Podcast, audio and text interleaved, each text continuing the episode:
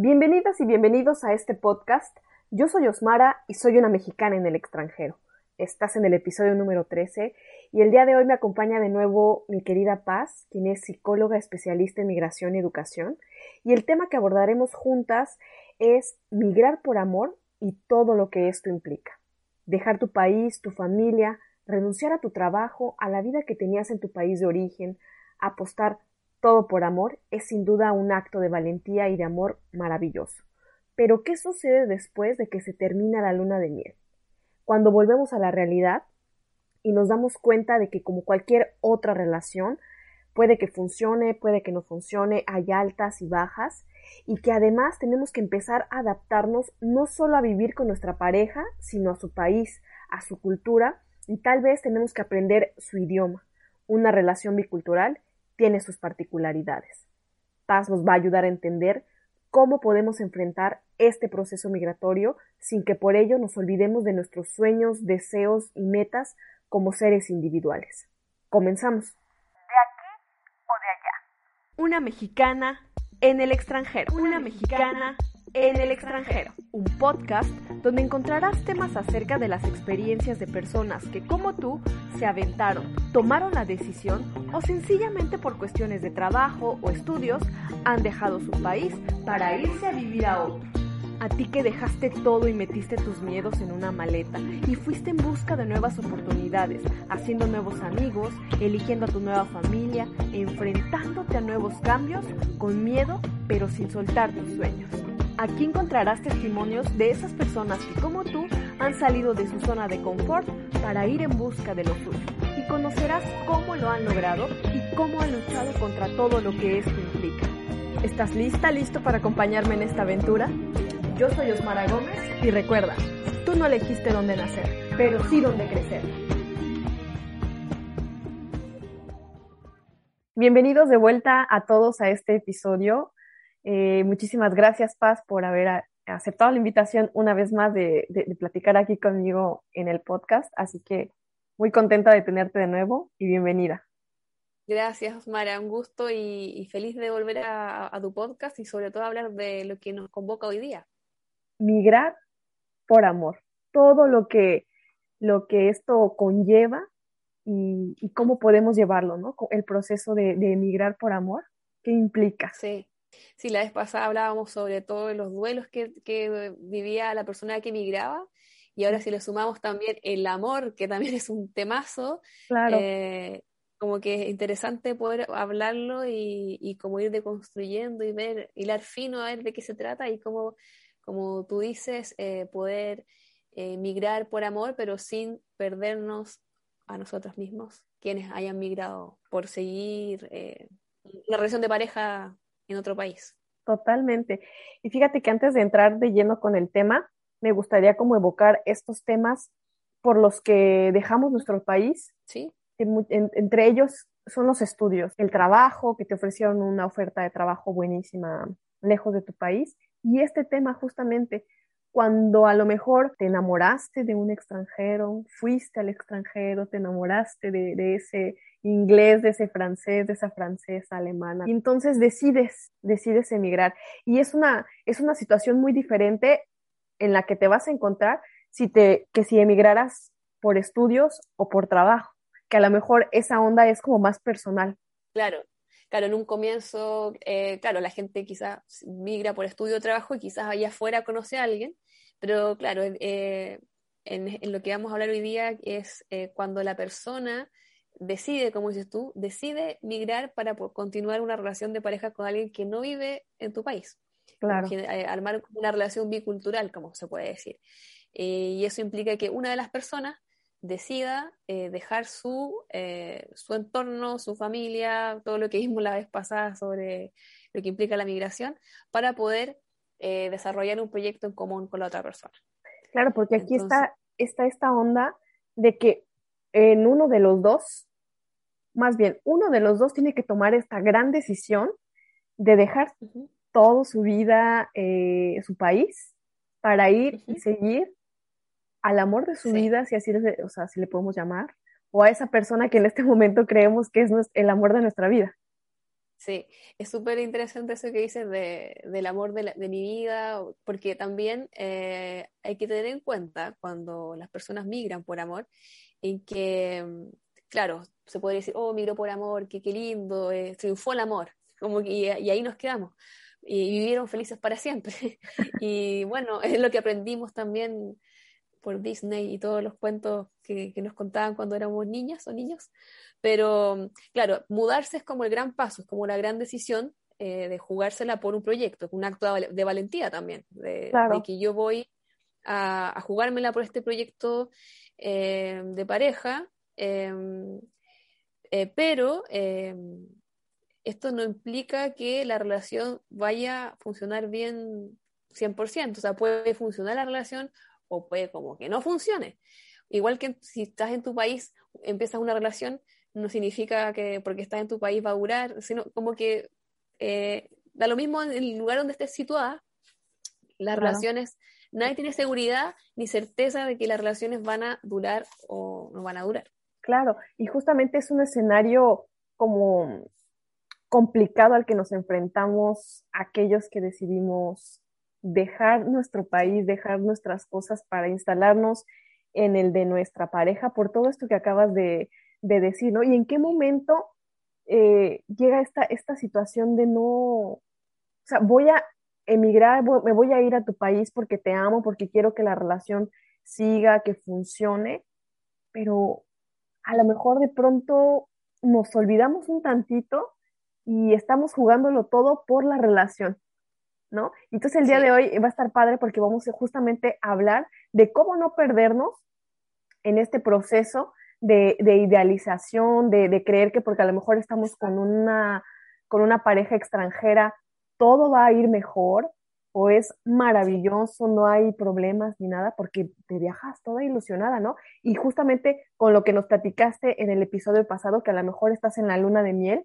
y donde todo es bonito, pero al final del día la vida sigue y las relaciones de pareja, como dices, o sea, es todo un sube y baja, no nada recto, no es como que encontré el amor de mi vida, me voy a, Francia y ay, todo es bonito. Claro, porque la relación de pareja o cualquier relación eh, tiene ajustes, tiene, tiene momentos de, encuentro y de desencuentro, eh, los conflictos van a estar en cualquier relación de pareja.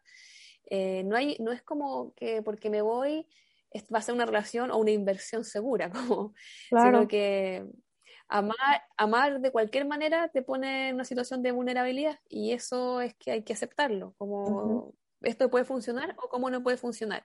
Y como no puede funcionar, también tengo que estar abierta a que, quizás no funcione y como tener la tranquilidad de que esto me, me, la estoy jugando por, esta, por este proyecto y si funciona, bien. Y, voy, y me las voy a jugar para que funcione y, de, ambas partes. Tiene que haber una intención de ambas partes para que esto funcione.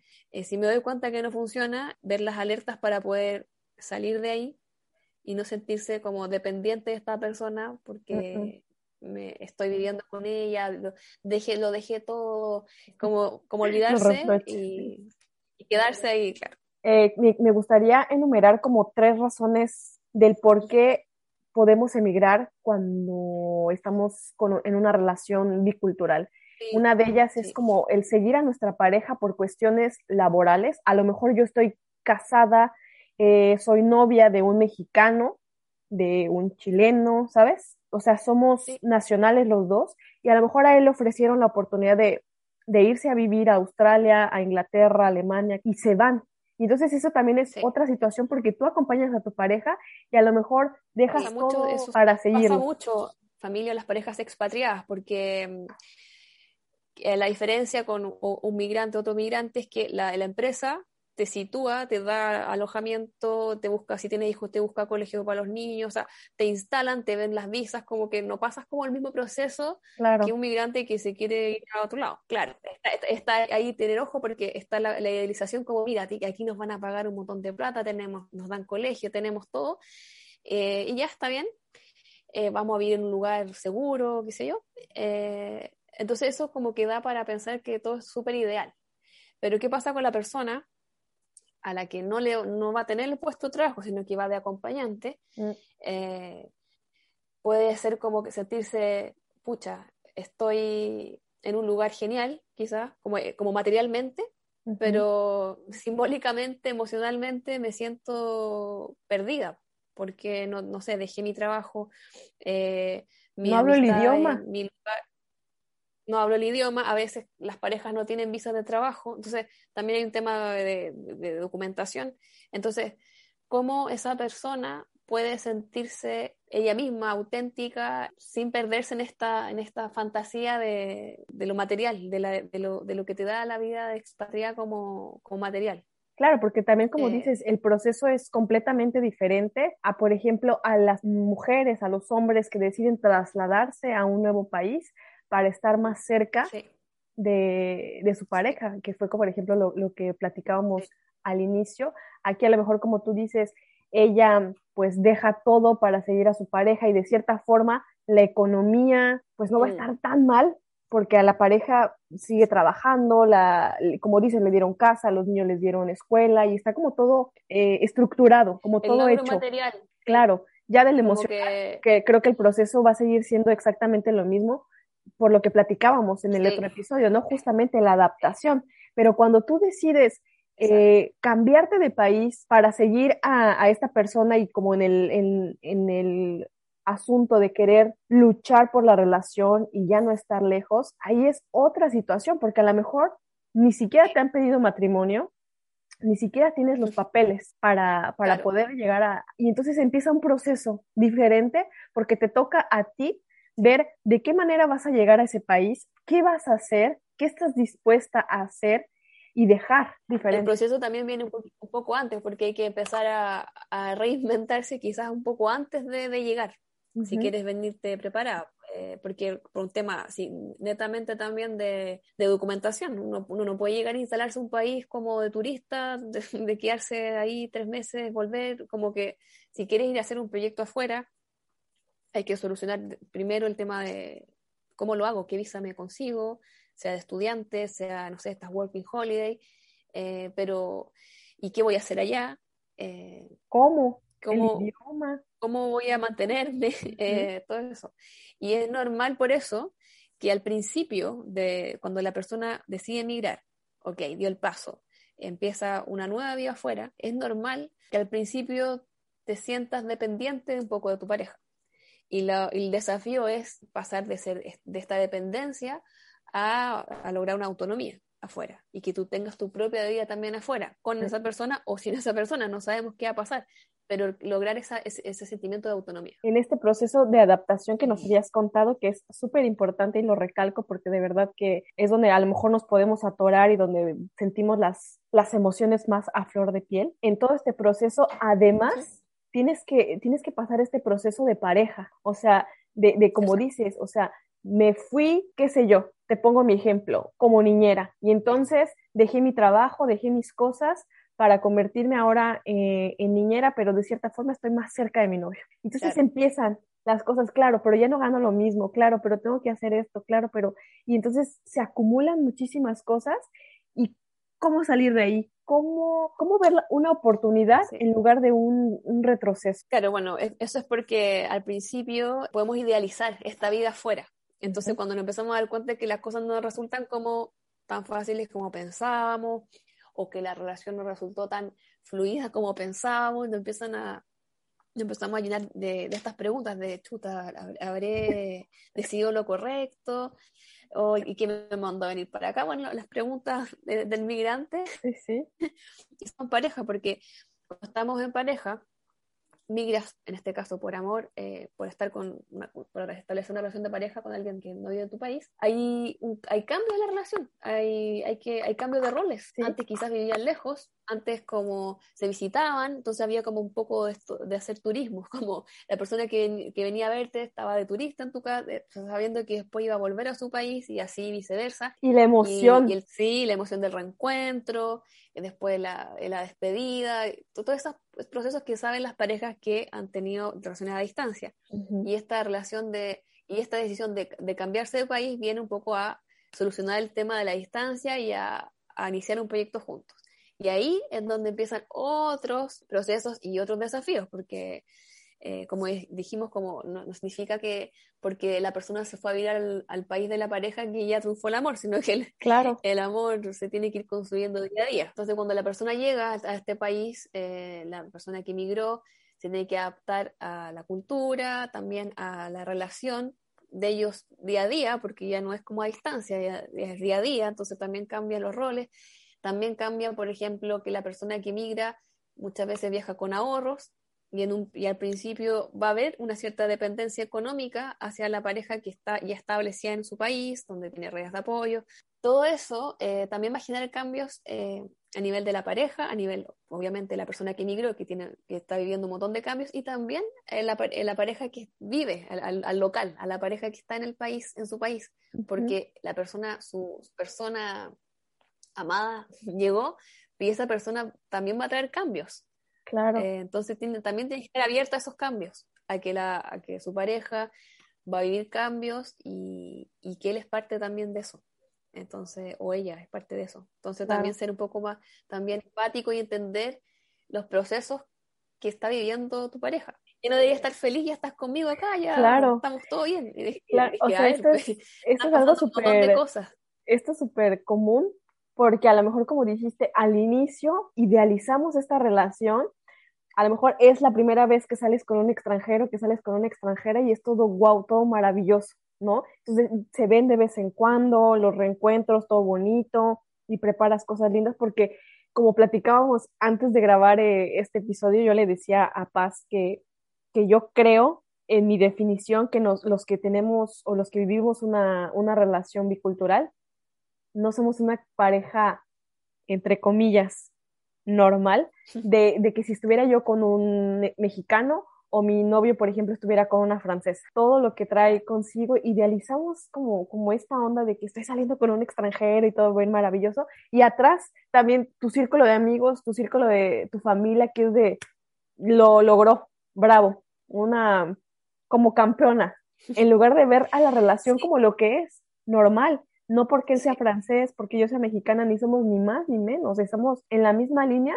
y pensar en lo que viene después, como tú dices, ya que estás en la, viviendo la realidad que estás viviendo en su país, adaptarte, además de su cultura, su país, a la relación y a, y a él. Sí, y adaptarte también a los cambios que tú misma vas teniendo, porque cuando hablábamos que cuando uno mira también va poniendo en cuestión eh, sus formas de pensar propias, nuestras propias formas de pensar, de ver el mundo, de las relaciones, entonces eh, también al estar con una persona de otra cultura, también te hace también cuestionar tus propios mandatos culturales. Una, una cosa adaptarse y ver y estar en la cultura de la otra persona, pero también te sirve para ir evaluando tus propias creencias de repente que uno daba por sentada y de repente no, no era así, quizás no era tan así como yo pensaba. Cuando tú me decías que no somos una pareja normal, las parejas biculturales no vamos a ser una pareja normal, y yo te decía, pero normal, ¿quién dijo que, ¿quién define lo que es normal o no en una relación? Y ahí hablábamos de, de todo este amor romántico eh, que nos hace, nos da como pautas de cómo amar.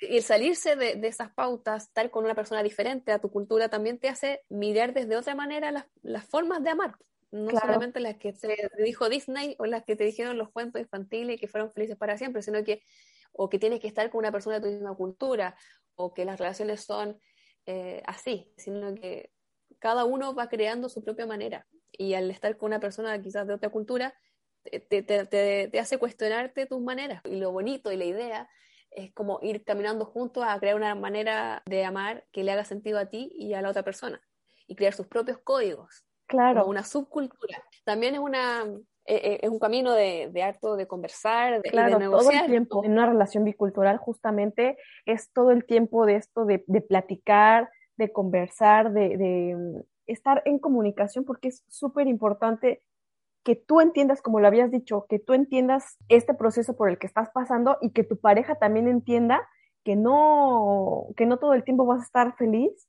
ni, ni, ni emocionada de que estás viviendo en un nuevo país por todo lo que, lo que, lo que trae consigo el, el dejar todo por, por, por, por, apostarle al amor. Exacto.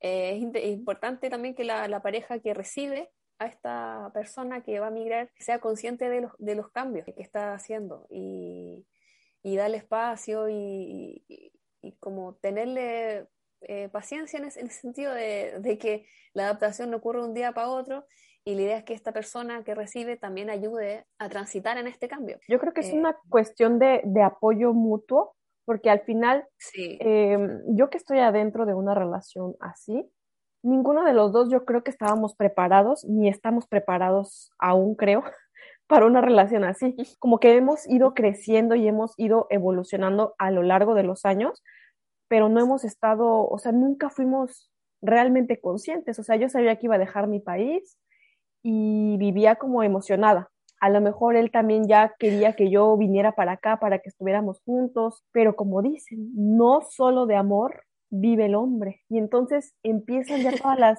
los cuestionamientos y entonces no me entiendes, pero es que esto no era así, pero es que yo era así, como platicábamos, ¿no? Como la independencia de mujer, que a lo mejor en tu país tú tenías tus cosas, tú tenías tu trabajo, eras independiente en muchísimos aspectos, llegas acá y te das cuenta que hay muchas cosas que hacer o que tienes que dejar que él haga por ti, por ejemplo. Y en un principio eh, es, natural que ocurra eso, porque llegas con ahorros, no, no, no, no, estás generando ingresos, no conoces el idioma muchas veces, eso también es una barrera también para conseguir algún empleo, entonces va a haber una dependencia en un, en un comienzo y está bien, o sea, dejarse ayudar en un comienzo, tanto económicamente, también a nivel social, primero tu, los, tus amigos van a ser los amigos de esa persona, antes de que tú te puedas ir haciendo amigo, y lo importante es que de a poco vayas tú creando tu propia red de apoyo, tus amigos que puedes compartir con él o ella, pero pero que sea tu propio círculo o tus propias actividades. ¿Qué te gustaba hacer cuando estabas en tu país? ¿Qué es lo que te extrañas de ti cuando estás en tu país? A veces hablamos del homesick, cuando nos extrañamos en nuestra casa, pero yo creo que también pasa mucho por el self-sick, como que uno se extraña a sí mismo, de cómo era cuando que tenía, de todo lo que yo, era yo cuando vivía en mi país. Yo, ¿quién era yo? Extraño a mi yo. ¿Quién era yo? Exacto. Entonces, ahí partir, ¿qué es lo que te hacía vibrar cuando estabas allá? Qué es lo que te gustaba cuando vivías allá, qué, te gustaba de ti, qué te hacía sentirte valiosa cuando estabas allá. Y ahí eso puedes replicarlo en tu, traértelo, traértelo a tu nuevo país, porque son herramientas que te van a ayudar a adaptarte mejor y, a sentirte tú una persona completa. No esta media naranja, no como incompleta porque tu media naranja viene en otro país, sino que tú eres una naranja completa y nadie te viene a completar, sino que tú eres una persona suficiente y completa y que vas a compartir un proyecto con otra persona. Pero tener, sentirse valiosas, eh, bueno, sentirnos valiosos es súper importante. Y para eso, como dices tú, hay que recordar quiénes somos, qué nos gusta, quién, o sea, qué nos hace sentirnos satisfechos. Eh, claro, porque eh, la línea, justamente lo que platicábamos hace rato también, era como, como esta línea tan, tan delgadita que existe entre mm, como la dependencia, olvidarnos y, ser pareja, o sea, como ser pareja. No, no sé cómo explicar esta situación, pero es como, ya que dependo de muchísimas formas de, mi pareja, por las cuestiones de la visa, por las cuestiones de, del dinero, me, empiezo a olvidar un poquito, un poquito hasta que se hace grandote y de pronto ya no supe en dónde estoy, dónde quedé y en qué momento me convertí en lo que estoy, en lo que soy ahorita. Sí, porque se pone en juego eh, sentirnos eh, dependientes emocionalmente del otro. Eh, cuando uno se pierde es porque es dependiente del otro, como que vivo en función del otro, no en función de lo que yo quiero. Entonces, eso como mi mundo eres tú, me vine por ti, sin ti no soy nada, que a todo esto todas las canciones que escuchamos hablan un poco de eso, entonces más refuerzan negativamente todo esto. Eh, ahí, eso, ahí se pone en juego la valoración propia, cuando tu mundo depende del otro, eh, como que no, soy capaz. Entonces, todas estas ideas del amor romántico, San Valentín, que un poco el, eh, el objetivo de hoy es como venir a a cuestionar este amor como romántico de que sin ti no soy nada y que me vine por ti, que, estoy aquí por ti, entonces un poco también eso reprochar al otro de que todo lo que me pasa es por ti, por porque tu culpa. ahí se habla de como una, dependencia, claro, por tu culpa, mira, me tienes aquí. Esta lógica de dependencia emocional es la que te, te terminas dejándote sentirte valiosa por lo que eres. Entonces, ¿qué hacer? Eh, ¿cómo, eh, qué, pistas, qué luces tener para no olvidarse, como dices tú? Uno, tener en cuenta de que es, eh, miraste por, para poder eh, continuar un proyecto de relación de pareja, que es, que, es, un acto de valentía, que ya es un acto que implica saber que si te vas a otro país, al país de tu pareja, por ejemplo, a, construir una relación eh, con esa persona, eh, tienes que tener en cuenta de que ese proyecto, como cualquier otro proyecto, puede funcionar o puede que no funcione. El tema de hacer que funcione, hacer que funcione, eh, atención, como que importante sí, como alimentar la, la, relación, como en cualquier lugar del mundo, comunicación, hablar lo que necesito, pero eso de dejar de hacer cosas que a mí me hacen bien, porque para que el otro esté bien o para que la relación funcione, darlo todo para todo, en el amor todo funciona, todo, todo se puede, eso como que no forzarlo, olvidarnos. Exacto. Cuando, cuando estás haciendo cosas que no resuenan contigo, que te sientes incómoda, que no hay coherencia en lo que tú estás haciendo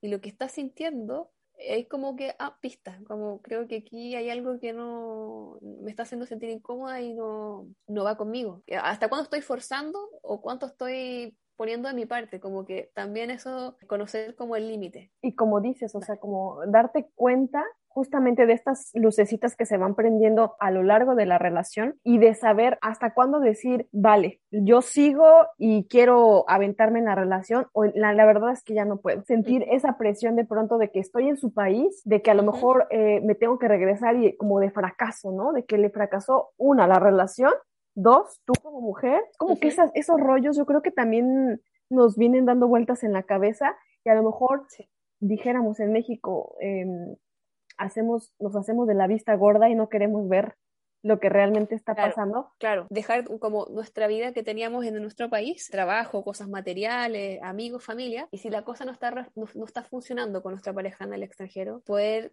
tener estas alertas de, de pensar, y de nuevo, ¿para qué estoy aquí? Porque muchas personas se preguntan, si termino con, se acaba la relación, me quedo en su país, me vuelvo, es que si me vuelvo también es como fracaso, entonces ahí la pregunta es, ¿qué me ofrece este lugar? Quizás me quiero quedar también porque aquí también logré hacer un proyecto personal. Eh, no significa que, que si termina, termino con X persona me tenga que devolver, así como me tenga que eh, como exiliar porque ya no, no tengo que, no puedo vivir aquí, sino que cada persona, por eso es importante que ya, vas a compartir eh, una relación de pareja y si no funciona esa relación de pareja, tú vayas viendo tú misma, tú mismo, si ese lugar es para ti, para qué me quiero quedar, cuáles son mis posibilidades aquí, si me hace sentido quedarme, me puedo quedar también.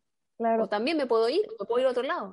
Y si te quieres volver tampoco es un fracaso, o sea, no funcionó, me voy a mi, a mi país. Todo esto que estás enumerando es eh, es súper padre para los que nos están escuchando, a lo mejor aquellos que están empezando una relación a distancia, que están empezando una relación con, con una extranjera, con un extranjero, y, saber y conocer como estos puntos claves que podrían ayudarnos como personas, más allá de que pueda eh, ayudar al crecimiento y a la evolución de la, de la pareja, es como más personal el asunto y trabajarlo desde antes de irnos. Sí estamos enamorados, sí estamos eh, ilusionados, pero estar seguros de todo lo que del paso que vamos a dar, porque es súper importante, como en cualquier otro paso, irte a estudiar, irte a trabajar, pero sobre todo esto que va como muy en lo, en lo emocional y contigo, todo lo que va a implicar, lo que va a traer consigo el migrar por amor, ¿no? Como, como dijiste también, ver esta, esta, este proceso como un crecimiento, como una evolución, y para mí, para mí como persona, sí la he puesto a la relación, sí voy por ello, quiero que sigamos juntos, pero ¿qué hay de mí? Sí, por ejemplo, migrar por amor como posibilidad para reinventarse, o, igual, o sea, cualquier migración es una posibilidad de reinventarse. Entonces, si te vas a ir a vivir al país de tu pareja, también es una posibilidad para reinventarte tú como persona completa. En el fondo, gracias a esa relación, tú te moviste del lugar en el que estabas. Dejaste de tu entorno y eso te empuja a movilizarte y a reinventarte como mujer, como hombre, como persona. Tener claro que quien se va se va una persona completa, no es como que el, otro te viene a completar o, o, me voy a ir a juntar con mi otra mitad y qué pasa si la otra mitad se va, entonces como incompleta y eso no, no puede pasar, o sea, pasa desafortunadamente, pero tener la conciencia que si vas a migrar es por amor y también por amor propio, por amor hacia ti. Eso es eh, cuando estás convencido de, de, un proyecto que quieres hacer, es seguir también tus sueños, tú, lo que tú quieres, lo que resuena contigo. Y si migrar para poder eh, concretar esa relación eh, te hace, resuena contigo, también es un acto de amor propio, porque estoy persiguiendo lo que yo quiero, lo que me hace, en este momento, me hace bien estar con esa persona, quiero una decisión que estoy tomando yo y, y por amor propio me voy también. Porque amar, amar es un acto de valentía. Eh, porque amar implica ser vulnerables, pues, mostrarnos, o sea, como que amar implica que podamos eh, frustrarnos, podamos eh, sentirnos heridos y amados a la vez. Entonces, el, estar dispuesto a vivir es el amor así, abiertamente, mostrarse vulnerable, decir que, que, amas a la persona y, y, que puede que seas correspondido o no seas correspondido, eso demuestra que eres valiente.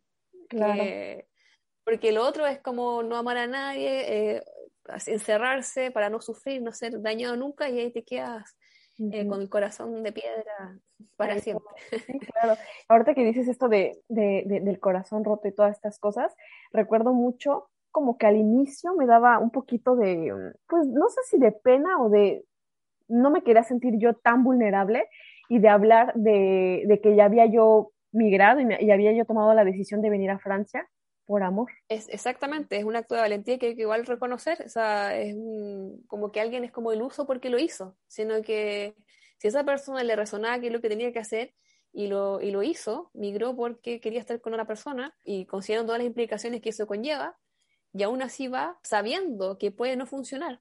Atención, porque es distinto cuando uno cree que todo va a funcionar y me voy a ciegas como un poco en la fantasía, pero sabiendo que puede que no funcione, es, claro. como está la diferencia, el tema de idealizar como un poco lo infantil de, pensar que todo va a funcionar porque vamos a estar juntos allá y lo, y lo y, que, es distinto a saber que puede que no funcione y aceptarlo como una, como una posibilidad real. Claro, totalmente. Y si no funciona, la vida continúa, ¿no es cierto?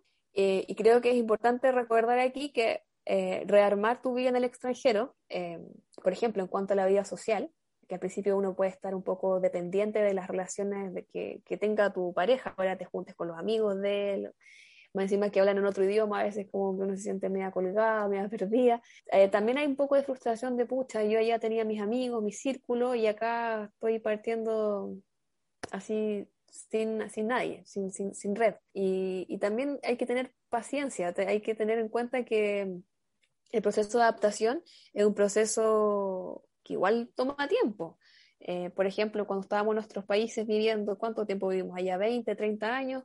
Eh, en, esos 30 años o 20 años, décadas, nos hicimos amigos, hicimos nuestra red de apoyo, nuestra familia, nuestras redes de contacto, trabajo, en 20, 30 años fuimos construyendo eso.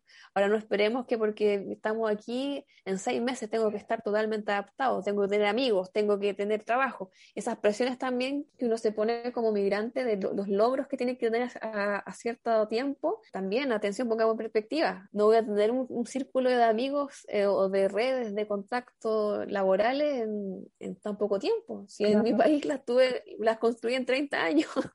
Entonces, en el fondo no vamos a replicarlo lo que teníamos de un día para otro. Nuestra vida que teníamos en nuestro país no la, no, la vamos a poder replicar de un día para otro. Y eso tenemos que ser conscientes para no frustrarnos y no estar con estas expectativas que se nos vienen encima. Claro. Ni en seis meses, ni en doce meses. O sea, nuestra vida la fuimos construyendo en 20, 30 años. Entonces, también un poco recordar eso cuando nos ponemos la presión de que tenemos que lograr cosas. Vamos de a poco. Eso y, y, como el asunto también de las ideologías que platicábamos muy al inicio, pues yo traigo, yo traigo mi forma de pensar y es la suya y entonces vamos a crear como esta, estos nuevos códigos. No voy a querer que todo ya fluya de hoy para mañana porque además soy un ser completamente diferente, inválido a, a mi pareja. Entonces estamos como en la construcción. exacto, y que no solamente vienes con una cultura distinta, sino que vienes con una biografía distinta, una historia de vida distinta, una familia distinta. No solamente la cultura lo que hay que ir negociando, sino que también tus formas, como tu personalidad, tu historia, tus creencias, todo eso. Y ahí generar como una sub, subcultura. Oye, Paz, pues me encanta, me encanta este tema y podríamos seguir platicando como cada, cada vez que hago un episodio digo lo mismo, pero es de verdad que podríamos extendernos porque es un tema aparte súper bonito. Digo, y no todo, no todo es maravilloso, que esto es importante y justamente era lo que queríamos tocar con este episodio, que no, el amor no, no tenemos por qué verlo como algo súper maravilloso y que siempre tiene que estar al 100, que es todo lo contrario y sobre todo en estas parejas biculturales. Volver a la realidad y sí está todo padre, pero hay que seguir adelante y, y para podernos adaptar tenemos que pasar, hay que pasar procesos. Tú, tanto tú como, como que dejaste el país, que abandonaste todo, como la otra persona. Me, me, gustaría como remarcar como las cosas que tenemos que tomar en cuenta, aquellos que van a, que tienen planeado migrar por amor o a los que ya estamos en el proceso y que a lo mejor nos, nos hace falta como ponernos las pilas y recordarlos, ¿no? Como, como la onda de, de tener el proyecto personal. Lo importante que es no, no olvidarnos como mujer, como hombre, sí dejamos todo por amor, pero ¿qué hay en mí? ¿Qué, qué, qué más? ¿Qué voy a sacar de esta relación como persona, como individuo? Y además como sumarle el proyecto de pareja también, que es el, punto número uno por, por, lo que estamos hoy reunidas aquí. Sí, en el fondo, bueno, también cuando uno dice dejamos todo por amor, eh, que dejamos, quizás cosas, quizás dejamos familia eh, o cosas materiales, pero también nos traemos a nosotros mismos, nuestros recursos emocionales, nuestra historia, eh, lo que, y eso es lo que no hay que olvidar, cuando uno dice dejamos, no nos podemos dejar a nosotras tampoco en el país de origen, tenemos que saber quiénes somos, quién es, quién es la persona que está migrando, qué es lo que necesita y para poder sentirse cómoda afuera, porque muchos nos invitan a salir de la zona de confort, que eso nos va a ayudar, y todos, seis pasos para salir de la zona de confort, está lleno de, Google, cosas así, pero nadie después te dice cómo recuperar tu zona de confort, porque en el fondo uno no puede estar viviendo en el completo confort para siempre, en el sacrificio, sino que uno tiene que volver a reorganizar y armar su nueva zona de confort, que va a ser distinta a la que tenías antes. Y en este caso, eh, cuando es con pareja, que, sea, que, la que la migración por amor sea como una posibilidad también de reinventarte, reinventar tu nueva zona de comodidad, ¿cierto?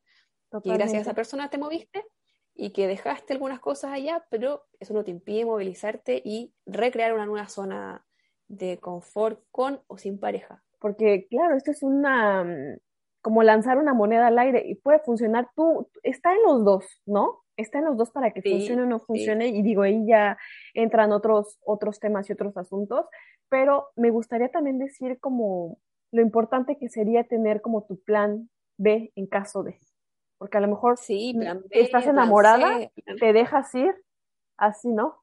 Tranquila, que todo suceda, pero ¿qué, ¿qué pasa cuando no funciona la relación? ¿Qué pasa que a lo mejor la relación funciona, pero yo no me adapto, yo, o sea, no me siento bien, no quiero hablar el idioma, no me encuentro, extraño a mi familia, ¿qué pasa? Eh, que, el, que, el, que, el, mirar por amor sea lo, una de las motores como que te hace moverte, pero cuando ya te vas, ya, ya te cambias de país, tienes que tener distintos planes para poder ejecutar allá afuera.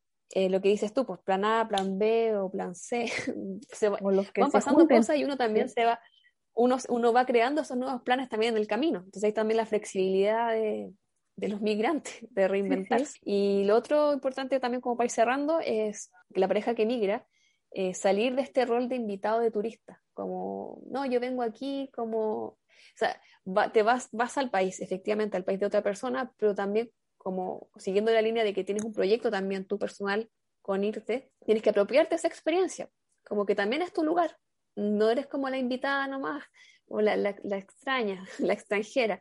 Sí, obviamente a nivel de, documentos sí, vas a ser extranjera, tu acento totalmente lo va a indicar, pero que tú sientes que también es un lugar, que también tienes un pedacito de ese lugar que es tuyo. Entonces, por ejemplo, las parejas que se van a vivir a las casas que ya están armadas, o de, la pareja que vive en el lugar de, de acogida, por ejemplo, alguien que se va a vivir acá a Francia, llega a la casa del francés o de la francesa, que ya tiene todo armado, que no sienta que, que es una visita, también que ella pueda hacer con cosas, detalles mínimos, como poner una foto de tu familia, hacer, hacer, que también ese espacio también te pertenece. Claro, es eh, súper importante. Y, yo creo que esto es un asunto súper cultural también, como el no querer invadir, pero al final estamos, o sea, pues ya te lanzaste, ¿no? O sea, y estamos como, como que es un acuerdo, ¿no? Por eso también creo que es bien importante tener estos acuerdos bien claros para, para saber de qué forma tú como mi pareja, como, como nacional, ¿no? Del, del país de acogida,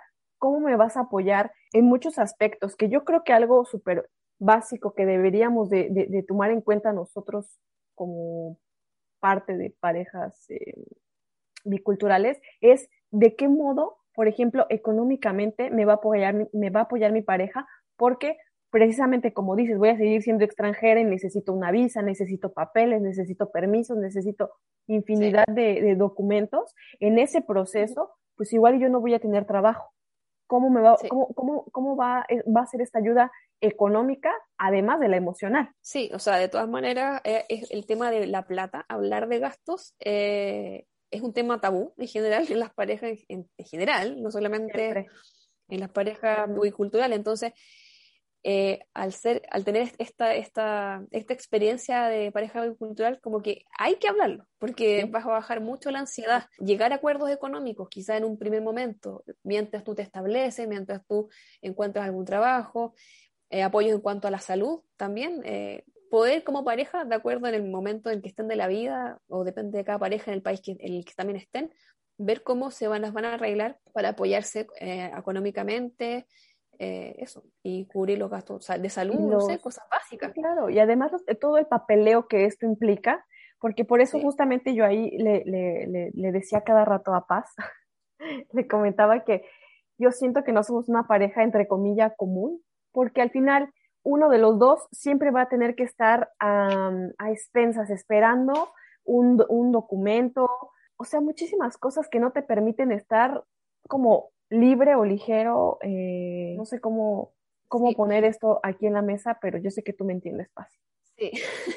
sí, que en el fondo eso es parte de, viene con el, el, cambio de, de, país y con este proyecto de migrar por pareja, porque cuando uno migra por trabajo, tienes visa de trabajo, cuando tienes visa de estudiante, tienes visa de estudiante, cuando tienes visa de pareja, no estás casado, como que hay que arreglárselas para eh, ver cómo eh, nos mantenemos juntos, el, legal.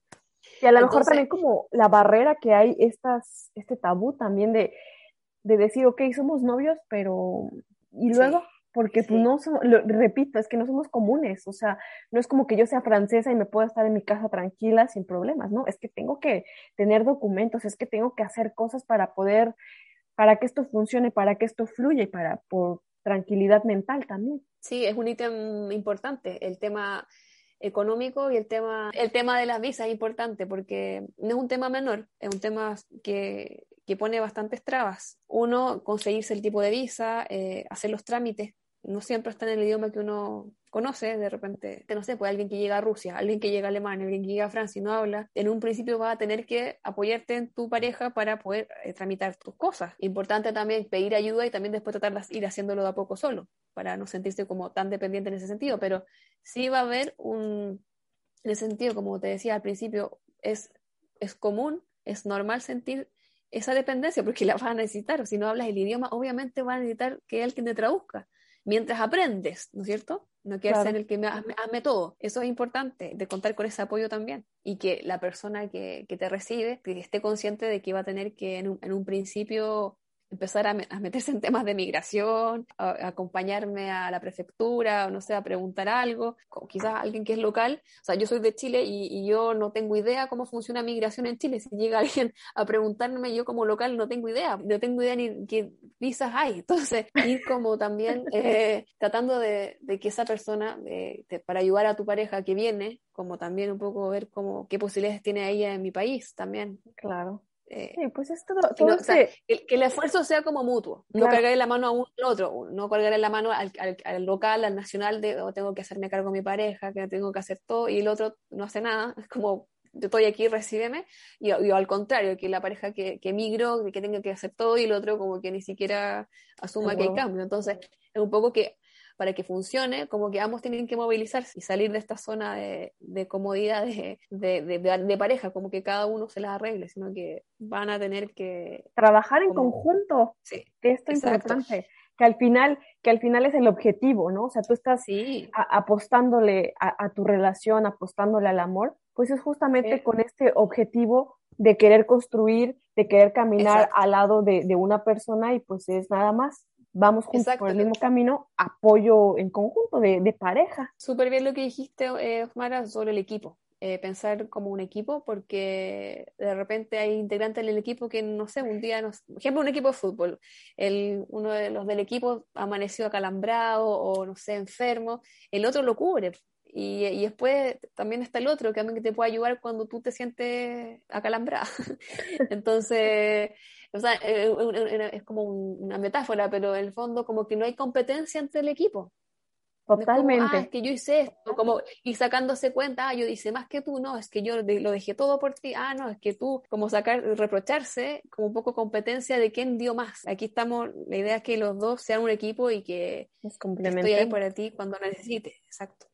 Totalmente, fíjate que yo tengo, siempre pienso que en una relación, a veces, no, porque siempre nos dicen que tenemos que dar 50 y 50, ¿no? Siempre tenemos que estar así pero como lo acabamos de, mencionar ahorita, yo creo que es importante que a lo mejor hoy, hoy voy a dar el 30 y él va a dar el 70. Mañana yo doy el 80 y, y, él va a dar 20, ¿no? Y entonces es como, como esta, este juego de, de, de apoyo, de, de, vamos a echarle y porque queremos, porque al final es una decisión compartida, ¿no? Y que, que, bueno, estos, por ejemplo, estos reproches de los que hablas, a lo mejor son muy comunes en las relaciones eh, biculturales por el hecho de que una persona es la que tuvo que desplazarse, ¿no? Y que a lo mejor siempre va a estar como ese, como ese reproche, pero qué importante es que lo que acabas de decir, que no es como para estarlo recalcando a cada rato, porque al final son decisiones, pues somos gente que tú tomaste. adulta, ¿no? Y son decisiones que hemos tomado, pues una individual y dos porque queremos seguir con la, con la relación. O, también a la inversa, por ejemplo, la persona, el nacional, está un poco aburrido de la conducta de la, de la pareja. Entonces, como,